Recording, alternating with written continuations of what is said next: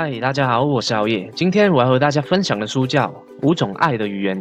在这个世界上，有了关系才有爱，爱需要表达。无论你来自哪个国家、哪个地球的角落，而每个人对爱的理解以及对爱的认知方式都不一样。本书作者 l o t h Gary Chapman 把爱的语言分为五种。今天我们就来简单讲讲这爱的语言到底有哪几种。第一，肯定的语言。古代希莱伯的智者所罗门曾说过：“我们人的舌头有取决生死的力量，而人最深处的需求可能就是感觉被人欣赏。当两个人相处久了，就会把对方的优点视为理所当然，然后不断的把注意力转移到他的缺点上面。时间久了，对方可能就会感觉自己一无是处，你也会对自己的情绪产生负面的影响。好业本身就是个例子。”基于家庭里的教育程度比较低，平时的消极语言，长期下来给我们几兄弟带来极大的自卑感。看了多少书，用了多少努力，才让好燕慢慢的自信起来。也有许多夫妻从来都不知道，用语言来肯定彼此，其实有着惊人的力量。不知道丈夫是何等的在乎妻子的肯定，妻子的话几乎决定了他对自己的判断力。第二，专属的时光。恋爱的时候，我们很容易把全身心都放在恋人上面，包括一起去吃饭、逛街、看电影、旅行。当然，重点不是食物和电影的内容，而是享受和对方待在一起的美好体验。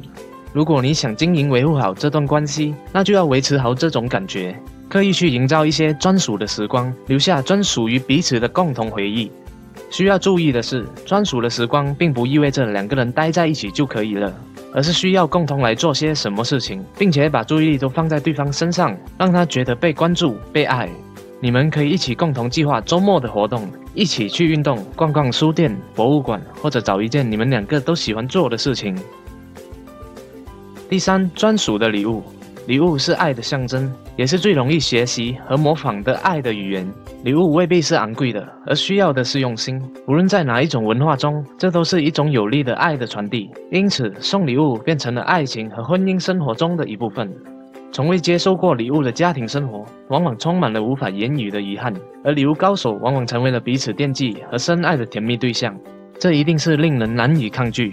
除了物质方面的礼物外，你也可以把自己包装成礼物。比如承诺对方把你自己的时间作为礼物，在对方需要你的场合下陪伴他；又或者把你的所见所闻包装成礼物，每周告诉对方你看见了什么好玩的事情，以及有什么有趣的经历。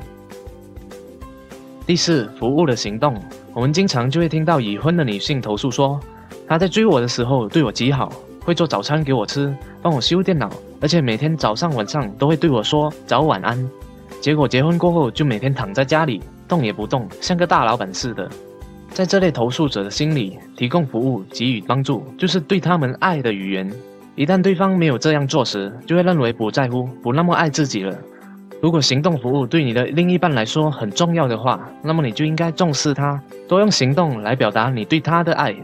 你可以把最近对方一直希望你为他做的事情记录下来，然后每个星期最少做一件。当你说让我为你分担一些事。比如帮你煮一顿晚餐、打扫家里、接你下班，这些举动都会让对方感受到满满的爱。第五，肢体的接触，有很多研究报告证实，经常被拥抱、亲吻的婴儿，比起那些长期无人理会、与亲人身体疏远的婴儿，对成长后的情绪发展会更加全面。和婴儿一样，成人对肢体接触的需求也是不容忽视的。身体的亲密接触是爱情婚姻中强大的沟通工具，也是情感表达的直接方式。在遇到危机的时候，没有什么比彼此紧紧的拥抱更能给对方带来依赖和安全的感受了。你可以在晚上散步的时候牵起对方的手，也可以在每天出门上班前或者晚上入睡前亲吻一下彼此。注意观察对方的反应，然后再尝试调整，目的是找出你们相处的时候彼此都觉得舒服的身体接触方式。好了，这就是今天我和大家分享关于《五种爱的语言》这本书。爱是需要双方共同的经营和持续的沟通。对于每一个人来说，爱的语言都是不一样的。点赞和留言让好月知道你是以什么方式来传达爱的讯息。还没订阅好月的，赶快订阅哦！